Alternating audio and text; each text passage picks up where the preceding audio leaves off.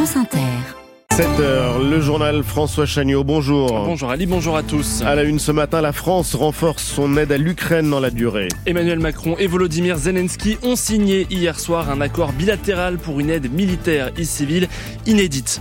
Il croupissait dans un ancien goulag de l'Arctique pour son opposition farouche à Vladimir Poutine. Alexei Navalny est mort hier à l'âge de 47 ans. Les dirigeants politiques français et occidentaux pointent tous ou presque la responsabilité du maître du Kremlin. Dans ce journal également, un suspect arrêté dans l'enquête sur la mort de Sokaina à Marseille, une étudiante tuée d'une balle perdue après une fusillade liée au trafic de drogue. Et puis les supporters du PSG regrettent déjà la fin de l'ère Kylian Mbappé. L'attaquant parisien joue ce soir pour la première fois depuis l'annonce de son départ. À 7h50, rendez-vous avec Asma Mala. Elle publie Technopolitique, comment la technologie fait de nous des soldats. Un essai passionnant qui paraît au seuil. Et à 8h20, grand entretien pour revenir euh, sur la mort d'Alexei Navalny, la fuite en avant de Vladimir Poutine avec euh, plusieurs invités au micro d'Inter. France Inter. Le président ukrainien Volodymyr Zelensky était donc à Paris hier soir, troisième visite en France depuis le début de la guerre face à la Russie. Un voyage qui s'est organisé à la dernière minute. Claude Guidbal, bonjour. Bonjour.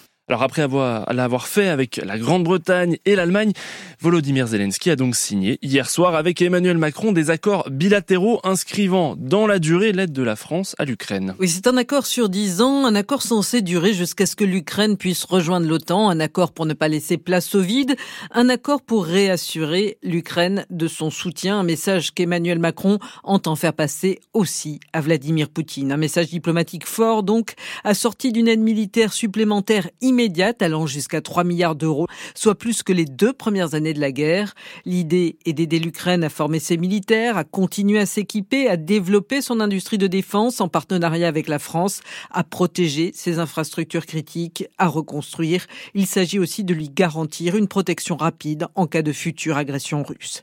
Des accords bilatéraux complémentaires, donc avec ceux qui ont déjà été conclus avec le Royaume-Uni ou l'Allemagne par exemple, et qui devraient être suivis par plus de 25 autres pays l'expression aussi de doute sur la force de l'OTAN, en perspective notamment d'une éventuelle réélection de Donald Trump. Emmanuel Macron a d'ailleurs appelé euh, l'Europe un sursaut collectif. Oui, pour le chef de l'État, la Russie est entrée dans une nouvelle phase et il a appelé à la lucidité. Emmanuel Macron a demandé à ouvrir, je cite, une phase de réflexion stratégique et opérationnelle nouvelle. La mort d'Alexei Navalny, l'icône de la contestation anti-Poutine, a évidemment pesé sur ces entretiens pendant lesquels Emmanuel Macron s'est livré à une charge virulente contre Moscou en dénonçant une volonté d'agression à l'égard des Européens, en évoquant des campagnes de désinformation, des cyberattaques et en faisant allusion à un possible déploiement par la Russie d'armes nucléaires dans l'espace. Merci Claude Guibal. Et vous le rappeliez, euh, la mort de l'opposant politique russe Alexei Navalny en prison hier.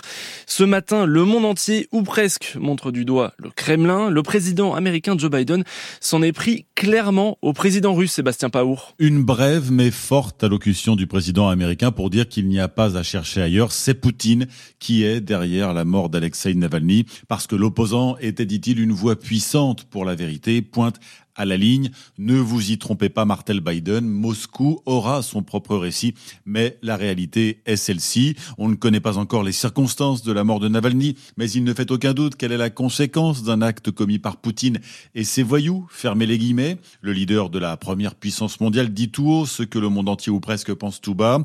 Il n'est d'ailleurs pas surpris du décès de Navalny, comme si ce scénario était inévitable.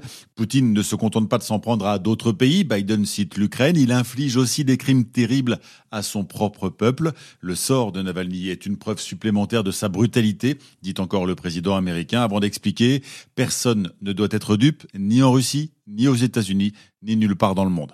Washington, Sébastien Paour, France Inter. Et en France, Emmanuel Macron dénonce, lui, la faiblesse du Kremlin et la peur de tout opposant. François Bayrou, Jean-Luc Mélenchon, Julien Bayou ont tous dénoncé l'acharnement du régime russe. Hommage plus étonnant du Rassemblement national. Navalny avait accusé Marine Le Pen d'avoir été corrompue par Vladimir Poutine. Cette dernière a malgré tout tweeté ses condoléances à la famille. Mais Jordan Bardella, lui, est allé plus loin, Elodie Forêt. Une nouvelle tragique pour tous les défenseurs des les droits humains et libertés fondamentales, écrit Jordan Bardella sur Twitter, provoquant aussitôt la réaction indignée de Pierre-Alexandre Anglade, député Renaissance et président de la Commission des affaires européennes à l'Assemblée. Il dénonce les larmes de crocodile du président du RN. Parce que Jordan Bardella et les députés du Rassemblement national se sont opposés ces cinq dernières années au Parlement européen à toutes les résolutions qui euh, condamnaient le traitement d'Alexei Navalny par le régime russe. Jordan Bardella n'a honte de rien. Et effectivement, en septembre 2020, les eurodéputés RN votent contre une résolution condamnant la tentative d'assassinat d'Alexei Navalny. Plus récemment, en février 2023, nouvelle résolution pour dénoncer les conditions de détention de Navalny. Euh, RN s'abstiennent, Thierry Mariani vote contre, Jordan Bardella est absent. Avril 2023, résolution pour dénoncer la répression des opposants. Cette fois, Jordan Bardella est présent et s'abstient. Question de principe justifie aujourd'hui son entourage. Je cite, Tout ce qui relève de la prérogative des États n'a pas à être discuté au niveau du Parlement européen. Ces textes comportent aussi des volets de sanctions contre lesquels le RN s'oppose continuellement depuis le début de l'invasion russe en Ukraine. Elodie Forêt.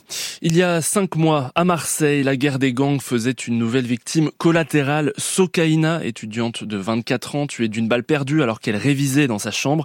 Le principal suspect a été mis en examen hier pour assassinat et placé en détention provisoire, Christophe Van Ven. Il avait 15 ans au moment des faits. Il nie sa participation mais se trouve impliqué par des éléments de téléphonie, explique le procureur de la République de Marseille, Nicolas Besson, qui révèle que des armes ont été trouvées lors de la perquisition au domicile de la compagne du jeune suspect.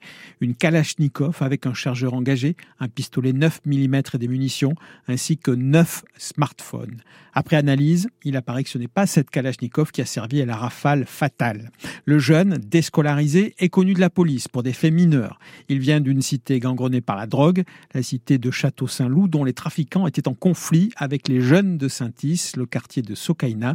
Une guerre de territoire qui a coûté la vie à une jeune étudiante qui travaillait dans sa chambre. Christophe Van Ven de France Bleu Provence, le procureur de la République de Marseille, confirme qu'il s'agit d'un narcomicide, un meurtre lié au trafic de drogue donc. Nantes PSG, c'est l'affiche de cette 22e journée de Ligue 1 ce soir. Et elle risque d'avoir un goût particulier pour les supporters parisiens car la prunelle de leurs yeux, l'attaquant star Kylian Mbappé va quitter le navire à la fin de la saison, c'est officiel depuis jeudi. Alors forcément, Thomas Vichard, on ne parle que du numéro 7 parisien au campus PSG, le centre d'entraînement parisien. Ils ne sont pas plus nombreux que d'habitude dans l'espace réservé aux supporters près du parking des joueurs, mais les visages sont légèrement plus crispés. Jordan, venu exprès de Montreuil, pense déjà à l'après Mbappé. Bon, on verra ce que Paris va en faire. Hein, de ces prochaines recrues, mais pour l'instant, ça fait peur quand même. Yvan de Saint-Germain-en-Laye aimerait déjà savoir à quoi va ressembler la fin de saison parisienne. Ça peut avoir une incidence. Peut-être qu'il ne va pas se donner à fond, peut-être il va se donner à fond pour rendre le public fier. Et si ça se termine par les champions, on n'en voudra pas à Kylian et on sera très content pour lui. Et à ces interrogations, on aurait bien voulu avoir les réponses, le sentiment de l'entraîneur du PSG, Luis Enrique, mais il n'est pas venu en conférence de presse pour épiloguer sur la situation contractuelle de Kylian Mbappé. Non.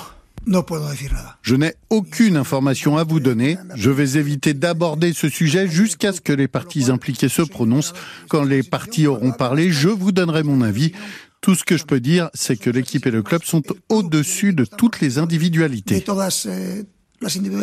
La dizaine de journalistes espagnols est aussi repartie déçue de conférences de presse, sans même une petite phrase sur le Real Madrid, potentielle destination de l'attaquant français. Nantes PSG, c'est à 21h. Lille reçoit le Havre à 17h. Et hier soir, Lyon s'est imposé à domicile face à Nice, un but à zéro. Un pronostic pour Nantes PSG non, je m'y risquerai pas. Et vous, Ali Non plus. C'était le journal de François Chagnot. Merci. À suivre le Carrefour.